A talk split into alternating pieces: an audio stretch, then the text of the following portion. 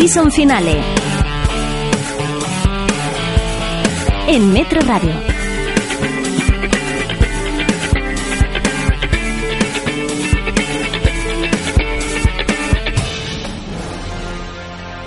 Buenas tardes.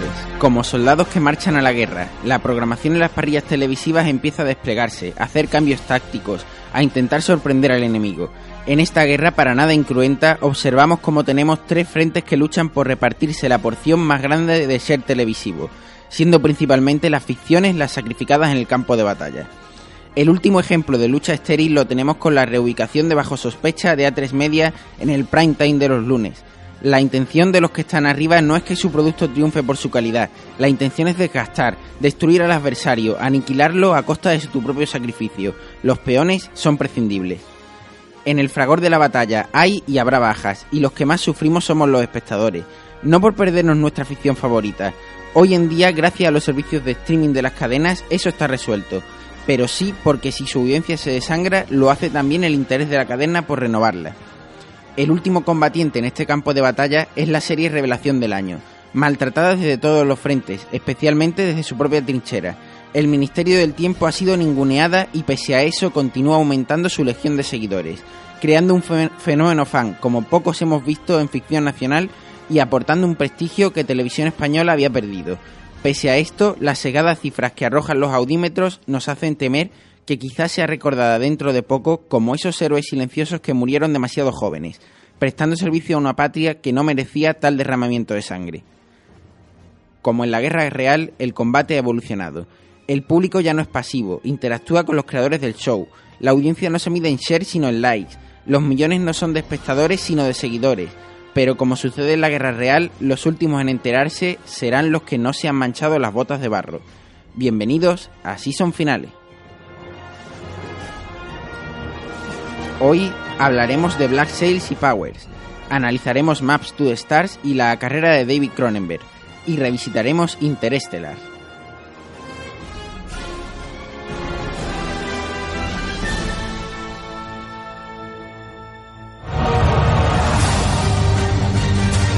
Noticias.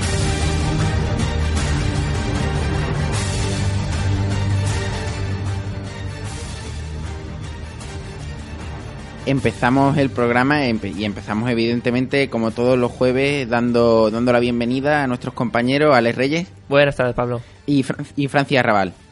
Hola, buenas tardes.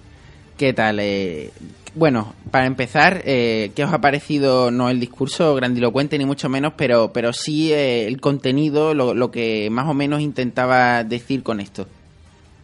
Francis, te dejo em, empezar. Se de la palabra, ¿no? Sí.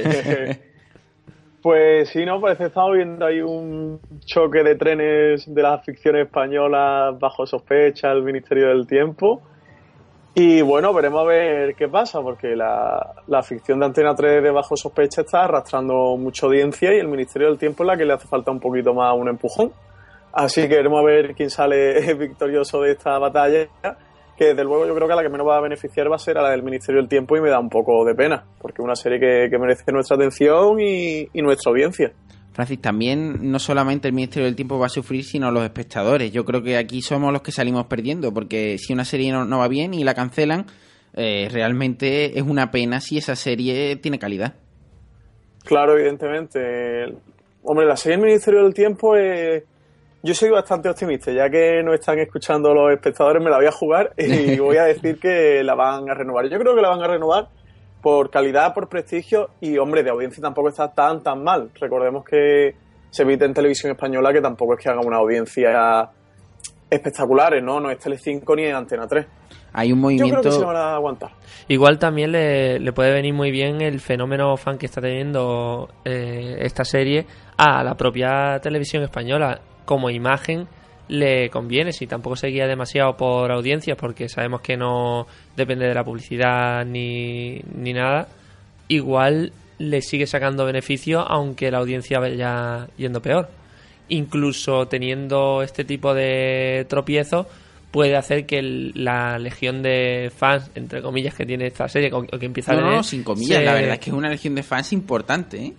Para lo que estamos acostumbrados con series españolas y de este tipo, mm, muy, muy bestia lo que está pasando. Me comentabas que en una encuesta en Twitter mm, preguntando sobre qué tendría más audiencia, si Bajo Sospecha o La Voz, todos los comentarios eran sobre por qué no estaba incluido ahí el Misterio del Tiempo. Exactamente. Entonces estamos hablando de que aunque no tenga mucha audiencia, sí que tiene mucho prestigio y un canal como Televisión Española que no vendrá publicidad no necesita tanto esa, esa audiencia. Entonces yo estoy con Francis, igual no tiene, no tiene tanto problema por esto. Sí, yo también me uno a vosotros y creo que al final será renovada, pero pero lo que está pasando tendría, tendría que servir de ejemplo para que en el futuro precisamente no, no pasen este tipo de cosas, que una serie con tanta calidad pueda estar en el, en el alero.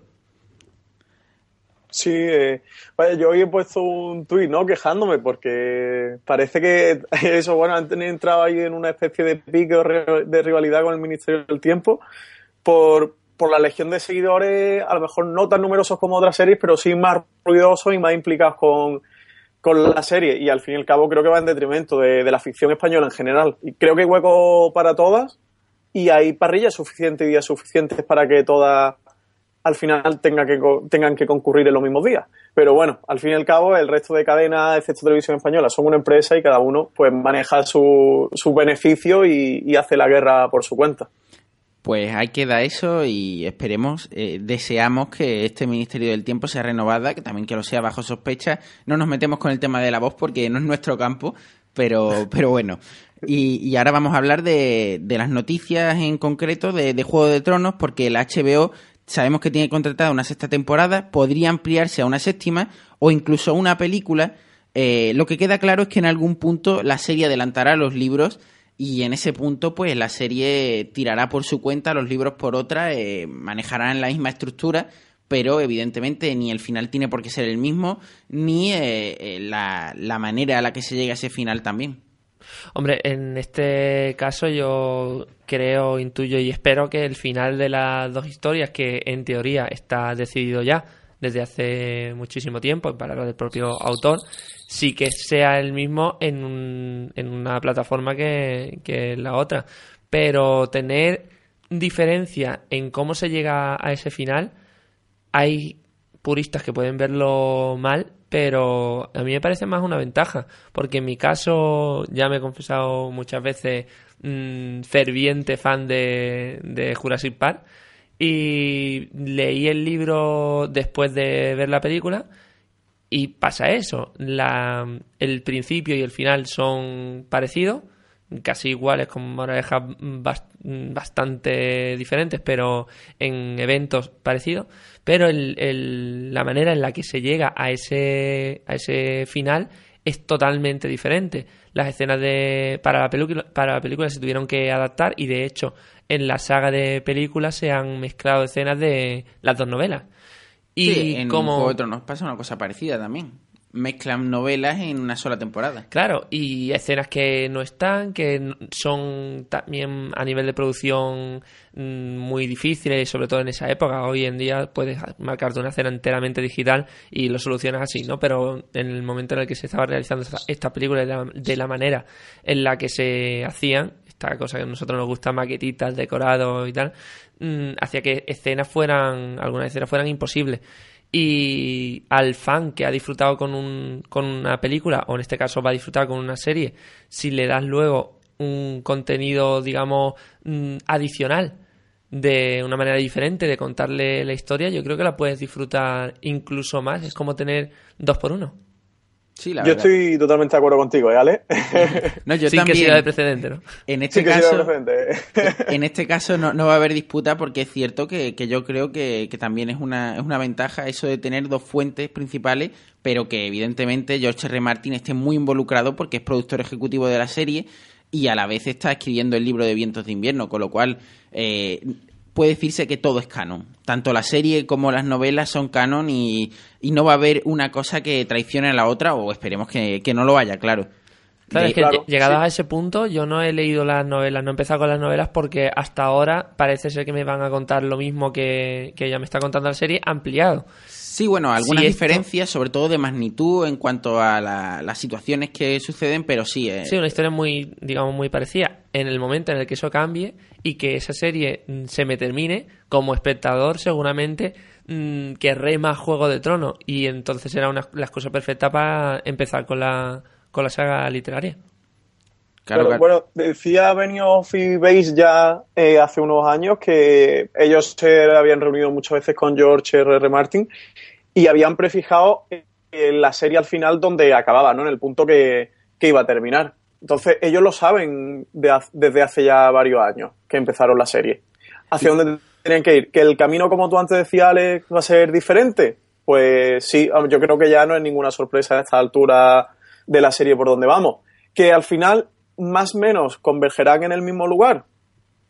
Pues yo creo que también, y no creo que sea algo negativo, es algo que siempre tenemos, sobre todo, mucha polémica con el cine, que se adaptan muchas obras literarias, pero es algo que tiene que asumir un lector, que son formatos diferentes, una narración de un libro, una narración de una película, en este caso de una serie, y que adaptar con esa fidelidad extrema es inviable, porque la cantidad de detalle que puede tener un libro, de cada libro de mil páginas, como, como los de Juego de Tronos, de Canción de Hielo y Fuego, no se puede abarcar en 10 horas que dura una temporada de la serie. Entonces, algo que por pura lógica, no, al fin y al cabo, tienen que, que diferir. Aparte que, bueno, Benioff y Bates tienen también su propia idea del, del universo y yo creo que más o menos lo irán modificando y hasta ahora están haciendo muy buena serie, así que yo creo que deben de tener nuestra confianza y nuestro apoyo. Tampoco hay que echarse las manos a la cabeza porque no vayamos a tener el mismo producto exactamente, ¿no? Con una fidelidad absoluta. Yo creo que aquí la palabra clave es esencia. Si la serie continúa manteniendo la esencia de los libros, cosa que a mí me consta que, que es así, aunque es cierto que hay gente que no está del todo de acuerdo, pero son la- lo más minoritario, realmente. Si mantiene esa esencia no, no tiene por qué cambiar nada. Y llega un momento en el que es cierto que la serie tiene que volar libre. Y, y si siguen haciéndolo como, como lo están haciendo, no creo que haya eh, ningún problema en ningún momento para seguir viendo esa serie. Los que son muy fans o muy devotos de los libros y miran co- con un poco de recelo a la serie. Yo creo que pueden alternarlos, pueden ser complementarios y pueden disfrutarlo completamente eh, los dos formatos porque son dos formatos distintos y se tienen que contar de manera distinta también. Aunque es cierto que los libros de Juego de Tronos se parecen más que nada a un tratamiento de un guion que, que a una novela realmente, eh, porque George R. R. Martin, antes que ser un escritor, es un guionista y está más metido casi en el mundo del cine y el mundo de las series que, que en el mundo de la literatura, que también lo está. Claro, eh, yo voy a decir una cosa, Pablo, no sé cuántos oyentes nos va a costar, pero creo que Juego de Tronos, la serie, conforme se ha ido empezando a separar de los libros, la serie ha ido ganando riqueza. ¿eh? Me pasa un poco como el de Walking Dead y el cómic. Conforme la serie se fue separando del cómic, fue creando su propio universo y se preocupó en mirarse más a ella misma, a cómo funcionaba internamente, que a cómo funcionaba el cómic, en este caso el libro, y a plasmar esa realidad en, en la serie, en la ficción, creo que han ido cogiendo más riqueza, su universo, sus personajes. No sé cuántos palos me van a llevar por decir esto, No, pero no. creo que Juego de Tronos ha ido mejorando, ¿eh? conforme ha ido adquiriendo una personalidad propia, una entidad propia como serie. Claro, es que no es lo mismo adaptar, que está muy bien y, y evidentemente eso, eso te gana todos los devotos del libro si está bien adaptado, que, que hacer una serie con calidad por sí misma como serie. Eh, eso le ha llevado varias temporadas, evidentemente. La primera tenía mucha calidad, pero dependía 100% del libro. Y es cierto, conforme han ido dejando de depender del libro, los guiones en algunos casos han ido ganando riqueza y en otros pues pues no tanto Eh, ahí sí tengo que no darte la razón porque ha habido varios diálogos varios momentos en las dos últimas temporadas que se notaba que estaban añadidos sin necesidad de añadirse y que siguiendo el libro hubieran estado mejor Ahí tendríamos que entrar en, en, Sí, en exactamente, minucias de, exactamente, son de qué minucias, línea claro. de diálogo me estás contando. Son minu- no, no son diálogos, son tramas enteras, pero, pero bueno, eh, son minucias y vamos a hablar entonces de otra serie. Vamos a hablar de, de Borgen, eh, que es una serie que ha tenido mucho éxito, eh, la han pasado por Canal Plus varias veces. Lo que pasa es que es una serie minoritaria, una serie que trata un tema como la política desde dentro, Es una serie parecida a The Newsroom, porque también trata el tema del periodismo, pero yo creo que, que, ahora la noticia, evidentemente, es que en España se va a rodar porque han comprado los derechos la productora New Atlantis. Pues eh, podemos estar hablando, si realmente siguen la, la senda de lo que es la, la serie original Borgen, de una serie muy buena y una serie que evidentemente no hemos visto nunca en España. Yo me, me consolido como la voz del espectador inexperto y te pido que me pongas en situación de qué va. Sí, es una serie sobre política y sobre la, los interiores de la política. Trata sobre una, una líder de un partido político muy joven, muy inexperta, y cómo llega al poder de una manera un poco rocambolesca y a partir de ahí pues tiene que crear su equipo de gobierno, tiene que lidiar con los medios, tiene que saber eh, o tiene que intentar ver eh, la moralidad o tiene que intentar también saber qué es lo bueno para el pueblo, no lo bueno y aparte eso se, se enriquece con unas tramas personales muy, muy bien dibujadas. Ale, ¿has visto algo de House of Cards? Eh, no, todavía no. Bueno, pues me tienes que prometer aquí en directo que en cuanto llegue a tu casa va a ver el primer episodio de Borgen, ¿eh? Borgen es la respuesta europea, o no respuesta porque no sé si cuál se rodó antes, pero Borgen es una House of Cards europea con todos los cambios que, que implica haberse rodado en Europa. Y para mejor. Yo para mí, vaya, yo soy mucho más defensor de Borgen que de House of Cards. Entonces está hecho House of Cards también, ¿no? Sí. A, a, mí me hacéis un lío con los deberes. ¿Apunto Borgen o apunto House of Cards? no, no, no. Apúntalas las dos. Apúntalas las dos. Pero bueno, la noticia es que esa, que la productora New Atlantis todavía no sabe en qué, en qué canal se va a emitir. No sabemos si va a ser en abierto, si va a ser en un canal de pago. Eh, no sabemos nada, pero sí sabemos que si va a ser una serie basada en Borgen y con la riqueza que tiene la política española actualmente, pues puede, podemos estar hablando de una serie muy interesante. Yo me ilusionó mucho el proyecto. De hecho, lo primero que pensé, y además me acuerdo que lo puse en Twitter una vez cuando vi Borgen, fue decir, ¿por qué no hacemos esta serie en España? O sea, porque bueno, Borgen, tú lo has visto, Pablo. Sí. Es una serie que perfectamente se puede hacer aquí. O sea, no tiene una complejidad técnica, ni. Bueno, y tú ves la serie y se nota que no tiene un presupuesto tampoco abismal. Es una serie con un muy buen guion y muy buenos actores. Francis, Se acabó. falta valentía, porque aquí en España es Claro. muy complicado eh, poner nombre y apellido a, a ciertos partidos políticos, Claro. a ciertas situaciones, y, y Sí. esa valentía pues la que falta aquí para hacer una serie de ese estilo. Por eso yo me decanto a que la serie irá más por eh, canales privados o, o por Canal Plus o por algún canal tipo TNT o algo de eso, que no por una serie eh, en abierto, claro. Sí, en ese punto estoy muy de acuerdo contigo, que el descaro que tiene Borgen, pues aquí en España a lo mejor va a ser demasiado controvertido, ¿no? Con, con la libertad que Borgen analiza su democracia y sus temas políticos, como puede ser el, el papel de la mujer en la sociedad o en la política, o, o las potencias extranjeras o dictaduras extranjeras, que lo tratan también en algún capítulo de la primera temporada. De hecho, Borgen, eh, bueno, los partidos están totalmente inspirados en, partidos políticos reales de allí. O sea, le han cambiado el nombre y la cadena de televisión, bueno, de la periodista protagonista que sale es una cadena de televisión de allí. Claro, a- eso un iba. nombre de ficción. Pero todos están basados en la realidad, o sea que, que nos- a nosotros no los conocemos, pero en Dinamarca saben perfectamente quién representa a quién, ¿no? O sea, quién está haciendo el papel de quién. Claro, a eso iba. Entonces, en España eh, va a ser muy complicado porque también sabremos quién está haciendo el papel de quién y eso todavía, a lo mejor la audiencia española no está madura para, para eso, o la audiencia sí, pero no, la, no las cadenas de televisión que son las que nos permiten o no nos permiten verlo, claro. Bueno, si lo creo- hacen bien, cuentan con un buen guion y unos buenos actores, Pablo, yo estoy seguro de que esa serie eh, puede revolucionar la parrilla española, ¿eh? Aquí tenemos el antecedente de Crematorio, que también iba a saco con el mundo de, de la política valenciana, no se cortaba en ningún momento, sabíamos todo de, de quién se estaba hablando y de qué época se estaba hablando y de qué caso concreto se estaba hablando. Y de hecho, lo más llamativo de todo era la tremenda ignorancia del gobierno de la comunidad valenciana, que Sí. incluso patrocinaba el- La serie. la serie y, y entraba en, en poner pasta en una serie que todo lo que hacía era mm, criticar toda la gestión que había tenido ese propio gobierno. Pero que- salían playas bonitas y iluminadas por el sol y eso pues. gustaba.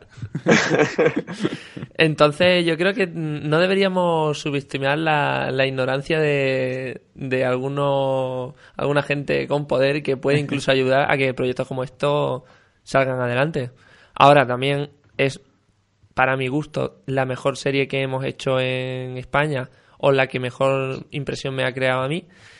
No he escuchado nada más que comentarios súper positivos de todo el mundo que la ha visto, pero he escuchado muy pocos comentarios de muy poca gente que la ha visto. Ya, es Sí, minoritaria. fue una serie muy minoritaria. mucho, y es de. Canal Plus, que eso también Claro. reduce mucho el espectro. Le pasa igual a la de que fue de Jorge Sanz, que al Sí. estar solo en Canal Plus, pues no tuvieron tampoco demasiada relevancia. Pero sí es verdad que son dos series a reivindicar y dos series de muchísima calidad. Muy, muy buenas, ¿eh? En todos los- yo me recuerdo que Crematorio Sí. me llamaba también muchísimo la atención la fotografía y el, Sí, el diseño sí, de producción que era tremendo para una serie que era muy sencilla pero conseguían que est- esto que consiguen algunas películas y algunas series que dices le puedo dar al pause en cualquier momento que la foto que me queda es bonita y lo conseguían Lo que no sabemos, Borgen, eh, eh, bueno, la adaptación de New Atlantis, como tú comentabas, Pablo, ¿dónde acabará? Porque sí sé, no sé si lo conocéis, que Antena 3, bueno, el grupo de Antena 3, Bambul, está preparando una ficción también sobre política que se desarrolla en una embajada española. O sea que yo creo que Antena 3 casi que la podemos descartar como Claro. su emisora. O sea que se quedaría Telecinco, Televisión Pues Española. esperemos, Francis, esperemos que Telecinco no sea la que se quede finalmente con el Claro, proyecto. eh, eso es lo que yo quería comentar. bueno y, te- y televisión española y televisión Y española cierto, y O sea, televisión española también. Claro, o sea que esperemos que Telecinco no, porque nos podemos tirar de los pelos, vaya. pues nos ¿Cómo quedan que? poquitas nos quedan poquitas Yo, opciones yo apostaría porque fuera una cadena privada tipo Canal Plus. Eh, realmente, si recayera en Canal Plus, aunque fuera un público más minoritario, por calidad seguramente nos dejaría tirados en el asiento. Así que yo apostaría por Canal Plus. Pero claro, eso todo son suposiciones y hasta que no llegue el momento no lo sabremos. y yo os quería preguntar, ¿y Movistar Series no le dais ninguna opción? Movistar Series, pues mira, ahora que lo dices no, no había contado con ella porque como ya tiene varias, varias series produciéndose y tal y es una cadena nueva, pues es más complicado, pero, pero sí es verdad que por calidad y sobre todo por... Por, Por perfil, ¿verdad? Por Yo creo que es perfil y por libertad. Por libertad para, para, guion- para guionizar y para los actores, eh, Movistar Series también sería una buena opción. Yo creo que realmente es la cadena que, que estaría a la altura, porque Canal Plus, con todos sus problemas empresariales, no sé yo hasta qué punto, tendrá posibilidad real eh, económica y predisposición para, para hacerla. Sí. Porque, bueno, están atravesando unos avatares un tanto complicados. Así que yo creo que cadenas privadas casi que me quedaría con Movistar como opciones posibles. Sí me extraña una cosa y es verdad, ¿eh?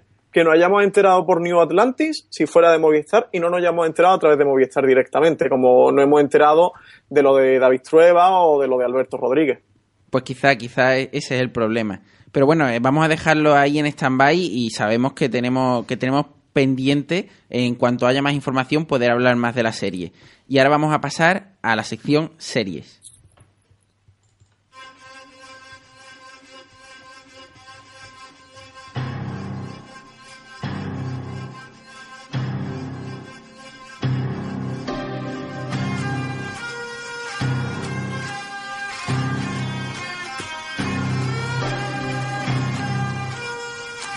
Black Sails, eh, una serie de Stars, una serie producida por Michael Bay, aunque realmente mm, esto puede llegar llevar a engaño porque realmente si no te dicen que es de Michael Bay no tienes por qué creértelo porque no tiene absolutamente nada que ver con Piratas del Caribe o con algunas otras producciones que haya hecho él.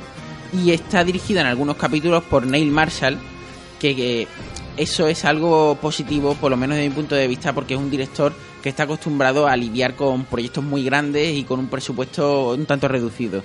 Así que eh, tenemos que hablar que es una precuela de La Isla del Tesoro, que es una serie de piratas, una serie no histórica, eh, se ambienta en un periodo histórico concreto, pero es una serie de personajes, una serie de situaciones y, una serie con mucha acción, con, con mucha, mucha emoción en, la- en las batallas y muy interesante de ver porque mm, realmente no tenemos una serie de piratas o no teníamos una serie de piratas y esta no solamente es una serie de piratas, sino que es una buena serie de piratas que ha ido ganando con el tiempo y ahora se está metiendo en su segunda temporada y está cosechando muy buenas críticas. Así que tenemos que tenerla muy presente porque aquí en España se ha emitido en TNT, pero no ha tenido mucho éxito, mucha repercusión y es momento de, de ponerla un poco en plano. Bueno, Francis, es tu oportunidad de vender una serie que sabemos que a ti te, cuando menos te gusta mucho. Yo creo que soy de los pocos, ¿no? De los grandes defensores que cuenta Black Sail en España. Eh, bueno, yo la empecé a ver porque fue la serie que sustituyó Spartacus allí en el, en el canal Stars americano. Franci, hay que decir. Hay que decir que Spartacus se rodaba casi toda entera en un fondo verde y que mucha gente no ve Black 6 o cuando le dicen que es de Stars lo reniega un poco porque piensa que es otra serie histórica ambientada solo en fondos verdes y hay que decir que no, que es todo lo contrario, que tiene muchos exteriores, tiene muy buena fotografía y, eso pues siempre, siempre le da un plus extra. Sí, precisamente eso quería, era lo que iba a comentar, que yo, bueno, me, el proyecto de un principio me llamó mucho la atención porque venía a sustituir Spartacus, a mí era una serie que me había gustado mucho, me llamaba la atención que no tenía una serie con un perfil similar en la parrilla televisiva y que sí que había marcado una, un estilo dentro del género, pero realmente me encontré una serie que no tenía absolutamente nada que ver con, con Spartacus. Lo único que, bueno, en el canal Stars pues ha heredado el puesto de ser la producción con mayor financiación dentro del canal, en la que se lleva el gran presupuesto y la gran apuesta del canal, pero no tiene otro, otro comparativo ¿no? con, con Spartacus. Y sí es una serie muy recomendable, como ha dicho, es la precuela del libro de Stevenson de la Isla del Tesoro, eh, bueno, donde aparece el, uno de los personajes principales, el Capitán Flint, el... Me ha entrado la nebulosa, eh, ayudadme. ¿Cómo, se llamaba el, el, marinero? John Silver. John Silver. John, Silver. El John Silver. Long John Silver, se me había, quedado totalmente en blanco. Eh, bueno, está también Long John Silver y, y, eso, bueno, se ambienta un poco en aquella época del Pacífico, ¿no? Con los piratas, con la isla de Nassau. Y una, una cosa que me, da, me da la impresión es que está muy bien documentada, porque más o menos quien conozca un poco la historia de los piratas de aquella época, de, la isla de Nassau, pues, pues se ve que hay muchos piratas históricos también que hacen sus cameos o tienen un papel un poco protagonista. Y eso también está bien para los que conocen la, la historia de los piratas o la historia que nos han querido vender de los piratas, porque fideliza un poco al espectador, claro. Sí, está, está muy, muy, muy bien documentada. Y hombre, y la producción es brutal. Yo digo de verdad que considero que es de las mejores producciones, sobre todo en series históricas que hay hoy día en, el panorama televisivo internacional. Y, y, hombre, la trama, el guion no es Juego de Tronos, no, no tiene esa mm, altura, ¿no? Ni esa epicidad, pero es una trama realmente interesante y bueno, eh, a veces son un poco frívolos, como le llamamos español eh, aquí en España, son un poco telecinco de, de que tienen que dar cuota de pantalla a, enseñar el carne, ¿no? Digamos que, que, Stars está, está muy, muy dispuesta a eso también. Claro, eh, le, gusta ¿no? enseñar un poco de, carne, si sea un poco más frívolo, pero la trama es realmente interesante y se toma en serio a sí misma. Es una serie que, que se da importancia y que, que pretende contarnos algo. Que los personajes están desarrollados, que los personajes tienen trasfondo, que los personajes evolucionan, que podemos seguir desde la primera temporada hasta esta segunda ahora mismo que se está emitiendo en Estados Unidos, cuál es la evolución de cada personaje, que tenemos claras las motivaciones de los personajes, por qué hacen lo que hacen, cuál es su camino, cuál es su objetivo, y hacen una serie muy completa y muy redonda.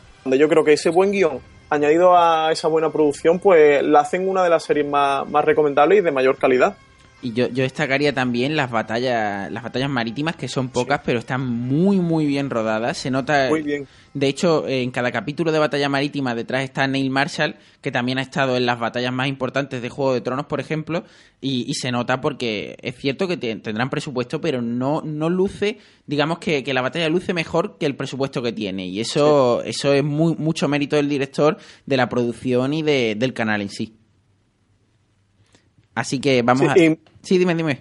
Como comentaba antes, además que son muy realistas, que no... Lo que me gusta mucho de Black Sail es que sería muy fácil con una serie de piratas y estando en el canal que está, irse a la espectacularidad, mm, sabes lo que te quiero comentar, Sí, ¿no? sí, sí, Eh. Irse un poco más, por, eso, pues sí, por el espectáculo, por el show, ¿no? Y, y tienen un toque realista, histórico, que a veces sorprende, que a mí me gusta mucho ver. Y, por ejemplo, cuando estás viendo un, un- el abordaje de un barco, se ve perfectamente cómo ellos prefieren pegarse más a una realidad histórica, parecería más una ficción como Vikings, de, como vikingos del canal Historia, Sí. realmente que Spartacus de- del canal en el, que, en el que está en Stars. Y creo que una serie, verdad, que, que no ha seguido mucho a la gente que le dar una, una gran oportunidad, porque es más que una serie de piratas y se disfruta mucho y las recreaciones son espectaculares. Como has dicho, las batallas de los barcos, la isla, todo luce muy bien y es muy, muy agradable de ver. Sí, además, Ale, a ti que te, que te gusta todo el tema, eh, eh, digámoslo así, de imagen y eso, pues realmente es una serie que, que te puede impresionar por, por la claridad y, y por lo buena fotografía que tiene. Sí, a mí de hecho a nivel publicitario me gustó muchísimo, sobre todo el concepto de jugar con sombra y, y blanco y negro de la de toda la, la promoción de esta serie. Sí. De hecho hablamos aquí en el programa a los comienzos, el primer, segundo episodio de season finales hablaba de Black Sail, pero del apartado promocional. Ahora tenemos aquí a Francis para venderla en condiciones, así que me la apunto también. Perfecto, pues hay que dar el apunte y ahora Francis eh, nos vas a comentar algo sobre Birra Series, que evidentemente eh, ya queda muy poquito para, para que empiece. Pues sí, bueno, ya estuvimos hablando hace unas semanas de- del evento. Ya por fin ha llegado casi que el día. Va a ser este domingo 22 de marzo a las 5 y media de la tarde en el bar Play Planet, que está en el Soho de Málaga, en la calle San Lorenzo, número 18. Y bueno, como ya estuvimos comentando el otro día, va a ser un, un evento que se, que se trae de Madrid, que lo hizo una comunidad de, de blogueros y bueno, de gente que escribía y hablaba sobre series en Madrid, lo hemos conseguido traer aquí a Málaga, pues para dar cabida a, todos los seriéfilos que, estamos en la ciudad, para que podamos charlar entre nosotros, compartir opiniones, hablar sobre las series que más nos gustan y bueno, debatir un poco sobre lo que es la ficción actualmente. En este primer evento del domingo vamos a inaugurar oficialmente Birra Serie, bueno, y explicaremos un poco lo que es el movimiento Birra Serie a nivel nacional y lo que va a ser Birra Serie aquí en Málaga, en la ciudad. Eh, haremos el top 10, elegiremos las 10 mejores series del 2014 por Birra Series Málaga. Cada uno, cada uno de los asistentes votará cuáles son sus 10 series favoritas, que aquí estas semanas pasadas lo hemos, estado haciendo el ranking nuestro propio, ya lo adelantamos. Y bueno, seguiremos hablando sobre los estrenos y regresos de la mid-season. Han empezado series como Better Call Saul, o como Empire, o como Powers, que, que anunciaba en la presentación que íbamos a hablar de ella pues comentarlos un poco y también vamos a hacerle, vamos a darle un, un, sello de aprobación o no a las series que consideremos que merecen la pena seguir viendo y las que no, las que creamos que no, que no lo merecen. Y hablaremos también de regresos de temporadas, como por ejemplo ha vuelto de Walking Dead, o ha vuelto Vikingos, ha vuelto eh, de Americans, han vuelto un montón de series, de estas también hablaremos. Y bueno, ya cerraremos la sesión hablando de, las últimas series que hayamos visto cada uno y, y, recomendando un par de series cada uno y anunciando el evento de, del próximo mes, que os puedo adelantar que va a ser alucinante. Pues ahí queda y claro, eh, evidentemente asistiremos y daremos lo mejor de nosotros mismos. Yo creo que se te ha olvidado un detalle importante, Francis, que es recordar sobre Cuéntame. Birra Series. ¿El qué? Algo que recordar sobre Birra Series, que no, no le has contado a los espectadores que todo esto, la intención es de hacerlo con una cerveza en la mano. Hombre, evidentemente, evidentemente. Es clave, el, eso es clave. A- Al fin y al cabo, nosotros no queremos ni hablar de serie ni nada. La, la clave es juntarnos para ver. No, claro, el- la gracia del evento no es que, bueno, todo es un coloquio abierto en el que todos hablamos entre, entre todos con un mismo tema, o sea, juntos. Y claro, tomando una cerveza y al fin y al cabo, bueno, pues echando un rato entre amigos. Echando un rato. Claro, que Y estamos hablando de como- algo in- informal, digamos, que, el, que no Claro. es como si vas a una conferencia o a un... o mm, no sabría qué decirte. Sí, pero Sí, informal no significa que, que el nivel de que haya ahí no, No, no, sea no, bueno, para nada. claro. Estoy- Estoy hablando de el, el Sí, ambiente. El ambiente. Claro, sí, el ambiente eso es un coloquio abierto. eh, todos hablamos, todos tenemos voz y voto, ¿no? No es exactamente, esto no es una conferencia, no es una charla que vaya a dar alguien o que vaya a dar yo, sino simplemente juntarnos para hablar pues como hacemos aquí, ¿no? Sobre las series que realmente nos gustan, por qué nos gustan, las que no, por qué no, y recomendarnos y hablar un poco pues de la ficción, de la actualidad y, y cómo se mueve. También decirle a la gente que estamos en Facebook, tenemos una página que es Birra Series Málaga y también un perfil en Twitter que es Birra Series MLGA, arroba Birra Series MLGA. Y bueno, que a través de ahí pueden contactar con nosotros y bueno, invitar a la gente que, que venga el, el domingo, este domingo a las cinco y media, al Bar Play Planet. Y estamos haciendo reservas porque el aforo, como ya conocéis, es limitado. Así que quien quiera asistir y tenga interés en asistir, pues que mande un correo a birraseriesmálaga.com y reserve su plaza para así, bueno, eh, estar seguro de que, de que va a poder participar en el evento. Pues evidentemente desde nuestra, desde nuestra cuenta de Twitter también le daremos toda la difusión posible y también asistiremos. Vámonos cinco minutillos a publicidad y volvemos hablando de películas. Autovisa. Tu Ford, en Autovisa siempre al mejor precio. Date prisa, ven a Autovisa, en Avenida de Velázquez 309 en Málaga y Juan de la Cierva 8 en Marbella. Rincón Che, nuevo restaurante en Málaga con gastronomía argentino-española, especialidades en parrilla argentina, tapas malagueñas y productos ibéricos de primera calidad. Ven a ver tus partidos preferidos a Rincón Che, precios populares. Miércoles Día de la Mujer con copas 2x1 y show en vivo los jueves. Rincón Che, en calle Strachan número 5. Reservas en el 609-088-263. Si buscas tu lugar, ese es Rincón Che. Cuarto Festival de Cine Fantástico de Torremolinos. Del 31 de octubre al 9 de noviembre tienes una cita con la gran pantalla en el Palacio de Congresos de Torremolinos. Más de 100 películas, largometrajes, cortometrajes, sección a concurso, terror, comedia, suspense, ciencia ficción, cine infantil y mucho más. Cuarto Festival de Cine Fantástico de Torremolinos. Del 31 de octubre al 9 de noviembre en el Palacio de Congresos. Búscanos en Facebook Festival de Cine Fantástico de Torremolinos. ¿Te gustan las motos? ¿Te gusta el rock? Tenemos tu sitio ideal.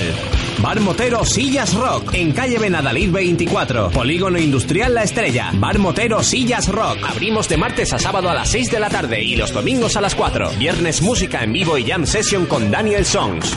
Atrévete a la experiencia motera. En Sillas Rock. Restaurantes, eventos, fiestas, ofertas, comida a domicilio, cines, turismo, descuentos, discotecas, tapas, eCity. Ocio en tu ciudad. La app que todo malagueño debería llevar en su móvil. e-city.es. Disponible en App Store y Google Play. Cada martes a las 6 de la tarde apagamos el semáforo y arrancamos. Desde la Pole, Alberto Rubio y todo su equipo hacen un repaso de todo lo que acontece en el mundo del motor. Hablaremos de Fórmula 1, el Mundial de Motociclismo, Superbikes y el World Rally Car, sin perder de vista competiciones más cercanas, el CEP, Copa Monomarca o el Nacional de Rallys. No lo olvides, toda la actualidad del mundo del motor en Desde la Pole, los martes a las 6 de la tarde en Metro Radio.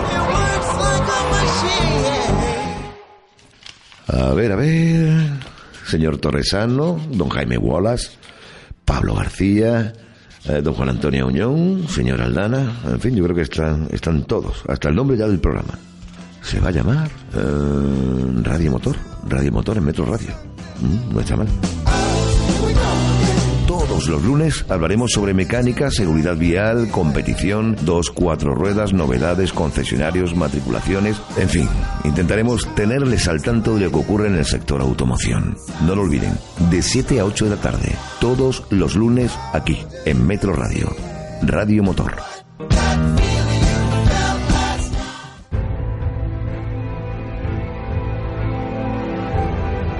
Películas.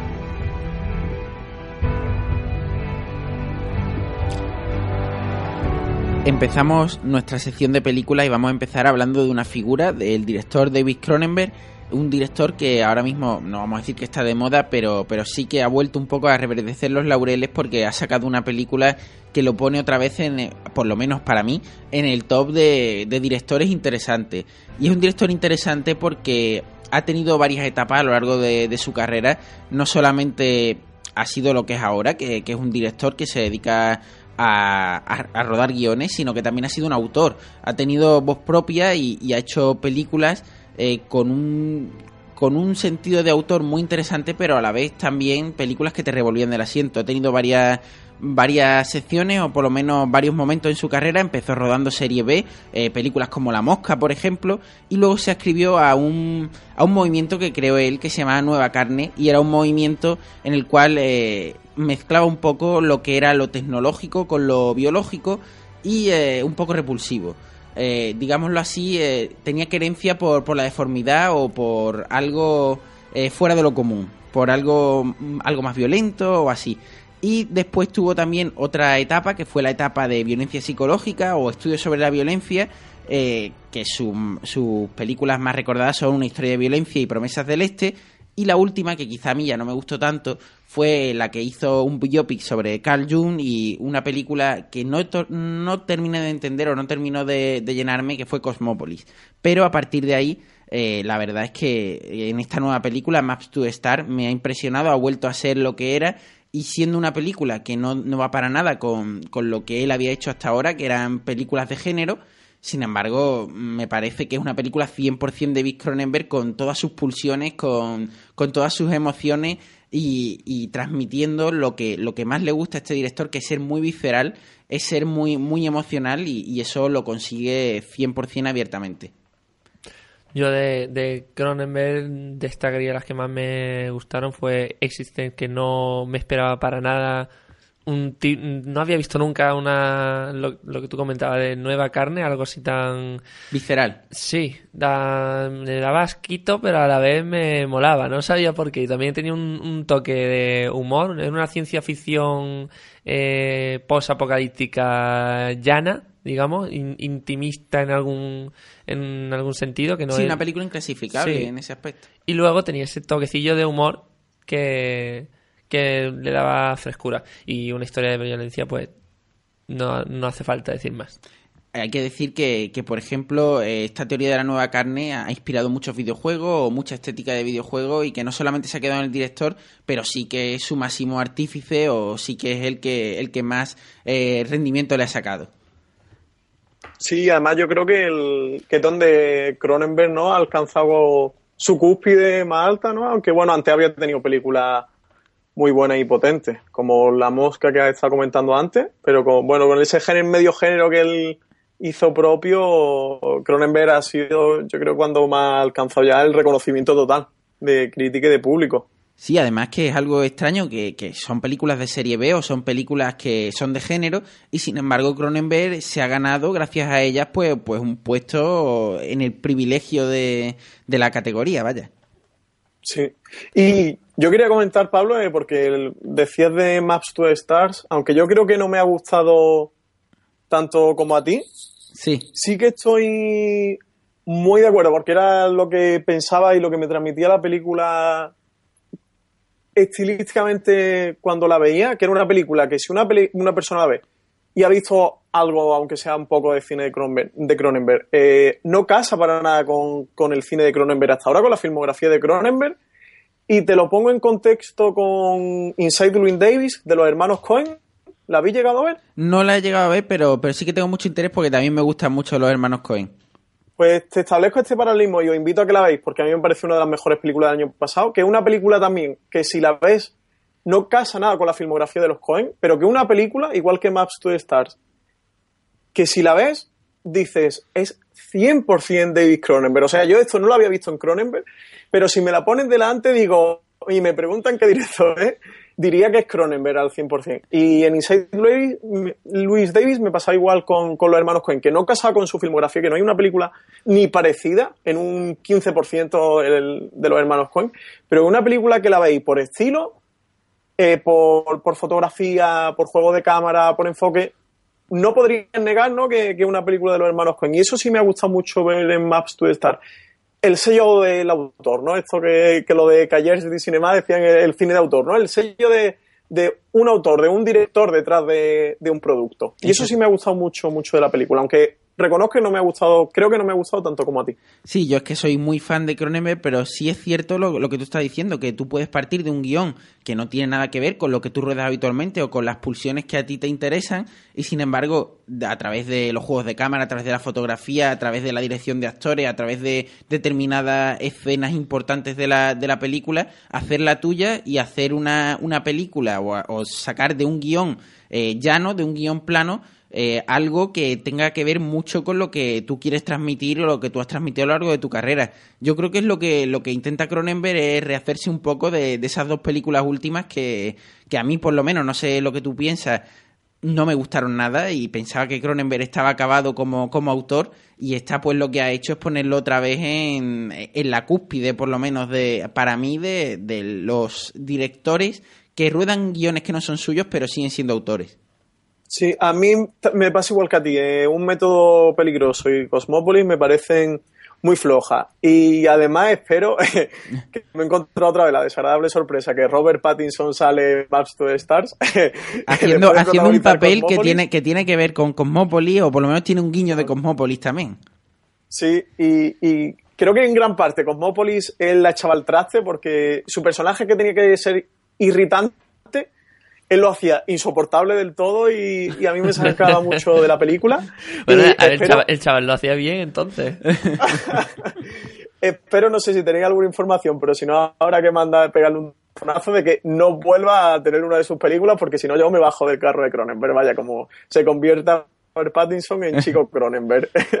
Hombre, esperemos que no, esperemos que no. Pero, pero bueno, vamos a escuchar un fragmento de, de ese tráiler de Map to, Star para, para darle a los oyentes un poco más de información sobre cómo es la película.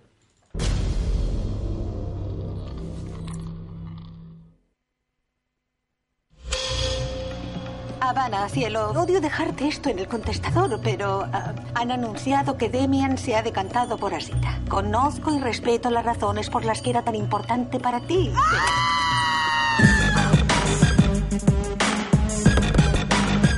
está en Los Ángeles? Quiero ver a mi familia.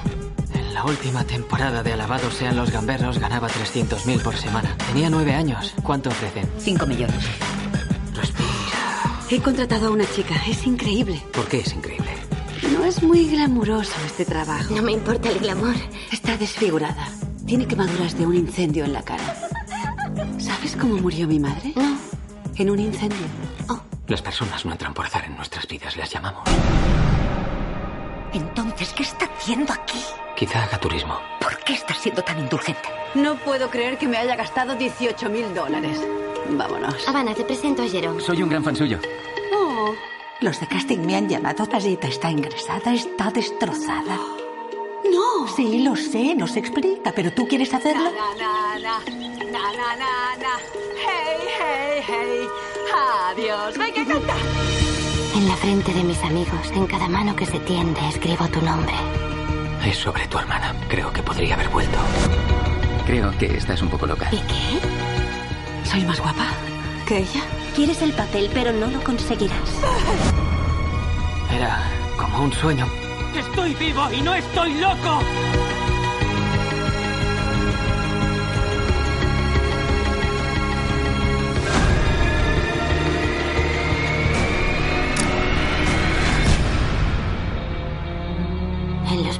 De la muerte escribo tu nombre. Libertad. La película radiografía de una manera totalmente descarnada eh, la sociedad hollywoodiense, eh, el Star System actual y sobre todo a mí lo que más me gusta es que coge dos papeles tipo, coge una, una, actriz, evidentemente con un pasado no muy brillante y que intenta conseguir por todos los medios un papel y un chaval muy joven eh, con mucho éxito. Eh, la verdad es que podemos ponerle muchísimos nombres actuales reales porque es una película eh, muy meta, una película que, bebe mucho de las fuentes reales. Le pasa como a Berman, pero es muchísimo más ácida que Berman. Es una, una película muy cronembre en ese aspecto y, y no deja títere con cabeza. Yo creo que si te gustó Berman es, eh, digámoslo así, el reverso tenebroso de Berman, que ya tenía su punto oscuro, pues esta tiene un punto oscuro mucho mayor y muy acorde a, todo lo que es, como hemos dicho, la, filmografía de Cronenberg. Sí, Maps to Star es un salto a, la yugular que Cronenberg le, hace a Hollywood, es un, bocado de, despiadado. Que, hombre, el, para quien vea la película a lo mejor no conozca exactamente cómo es Hollywood o cómo funciona Hollywood, que tampoco se quede la impresión de que esto es la normalidad en Hollywood. Pero sí que es verdad que, en la excentricidad esa que refleja tan que puede parecer tan, tan irreal, a veces más real de lo que nos podemos llegar a, pensar.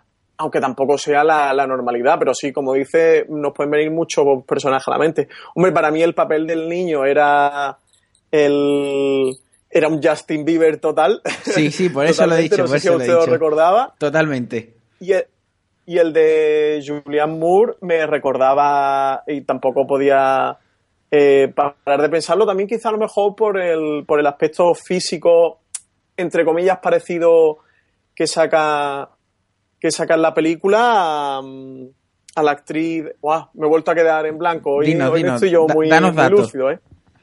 Eh, ¿A cuál? Danos datos, danos datos y a ver si podemos sacarla. Eh, me queda en blanco. Seguimos y ahora. Vale, perfecto. Cuando la recuerdo, la diré. Esta mujer que ha tenido también muchos problemas con el alcohol y las drogas, que está en muchos centros de rehabilitación, pelirroja, Lindsay muy Lohan. blanca de piel, con pecas. Sí, Lindsay Lohan. Lindsay Lohan, pero, correcto. Pero Eh, quizá Francis, digo- eh, Lindsay Lohan eh, es un evidentemente por, por edad no, no casaba en el mismo pa- papel. Yo, yo por lo Claro. menos le veía más estilo Nicole Kidman, por eso de, de que se le está pasando ya eh, el momento de, de ser una estrella eh, en la flor de la juventud. Y, y a mí me recordaba más a eso, pero, bueno- pero bueno, claro, eh, cada uno tiene su opinión. A mí Bueno, me tampoco- yo eso físicamente y por, por los problemas personales que ella tiene, claro, es lo que tú dices, no, no tanto por el rating de edad, pero sí por esos problemas tan personales de ego, de, de estrella frustrada que, que en parte también lo es, lo es Lindsay Lohan. Y sí, sí me recordaba muchísimo a ella todo el rato, pero creo eso también, el parecido físico me traicionaba.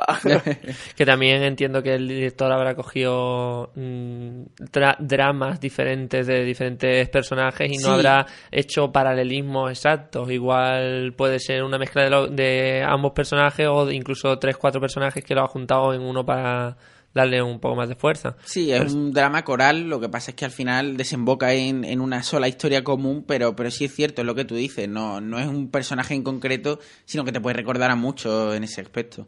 Lo triste es que, que te recuerde a muchos. Sí, te recuerda mucho. Sí. Pero yo claro, creo que... no, no se inspira en ninguno, se inspira como en, en, la, en En una la rea- tendencia. en parte de una realidad, claro, que ocurre allí en Hollywood. Un retrato parcial, pero real de Hollywood. Pero yo creo que el retrato del niño es más acertado, o por lo menos lo- la primera media hora o la primera hora, que es más de retrato, eh, no, se, no se centra tanto en la trama, que quizá a lo mejor es lo, lo menos realista de, de la película, pero, pero el retrato que hace del niño es muy descarnado y a mí, a mí me parece impresionante lo bien que actúa el chaval y lo bien dirigido que está, claro. Sí. Sí, la película es que es realmente cruda, ¿no? Y, y muchas veces deriva en... La película tiene ese cierto velo de humor también negro, Negrísimo, precisamente negrísimo. derivado del- de, de la crudeza de sus personajes y lo despiadados que son y lo destruidos que están por sus propios egos, por su, la neurosis y el delirio que ellos tienen interno y que le ha provocado Hollywood y, y ese Star System de, que, que se mueve allí en California. Así que vamos a darle, Francis, eh, Ale no la ha visto, pero ya se la estamos vendiendo bien. Vamos a darle una nota. eh, ¿Tú qué nota le pondrías? Un 7. Un 7, yo le voy a poner un 8 porque la verdad me ha gustado muchísimo y, y sobre todo a, a los que le gusta Cronenberg y los que no le gustaban las últimas de Cronenberg es súper recomendable para que vuelvan a creer en él. Sí, una película que eh, deben de ver. Perfecto. Y ahora vamos a, pasar a hablar de Interestelar porque evidentemente, aunque ya hablamos de ella, está de nuevo de actualidad porque sale en Blu-ray. Y decimos esto porque sabemos, y siempre pasa lo mismo, eh, cuando una película sale hay mucho hype, hay mucha expectación y quizá esa expectación pues nos nubla un poco el juicio a la hora de, de analizar la película eh, en caliente. Sin embargo, cuando ha pasado tiempo, has dejado de reposar la película, pues puedes hablar de ella sin tanto joder, fenómeno fan. Esa boca, Pablo. Ya. Y, y, bueno, eh, lo importante de, de esta película es eso, que ahora ha salido en Blu-ray y podemos volver a hablar de ella.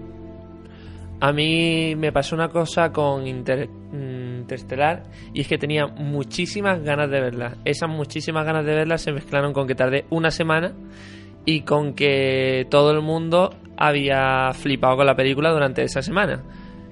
Entonces creo que entre mis ganas, lo que había visto antes del director que me encantaba y como lo ponía todo el mundo, me esperaba un origen superado y fui con la expectativa tan tan tan alta que al final pese a haber visto una muy buena peli me quedé con un regustillo de decepción. Lo que siempre hemos hablado de las expectativas. Eh, cuanto más alta tengas las expectativas, más te va a decepcionar, aunque sea una grandísima película, aunque tenga partes mm, 100% salvables. Pero es cierto que yo, en mi caso, eh, la decepción no, no, no voy a hablar de decepción porque la película me encantó. Pero es cierto que el final quizá no está a la altura ni de la, ni de la filmografía anterior de Nolan ni de, de la propia película en sí. No, a mí me pareció también un bastante predecible, algo que habíamos visto ya en, en otras cintas, no con la misma calidad, pero sí con el mismo resultado al final, digamos, el mundo, el- la historia terminando en el mismo punto. No, no vamos a dar pistas de cuál, pero Es fácil. es fácil intuir. Y, y eso quieras que no, como que te dice, tío, me esperaba algo nuevo. Que es verdad que ha cogido lo que había y lo ha mejorado.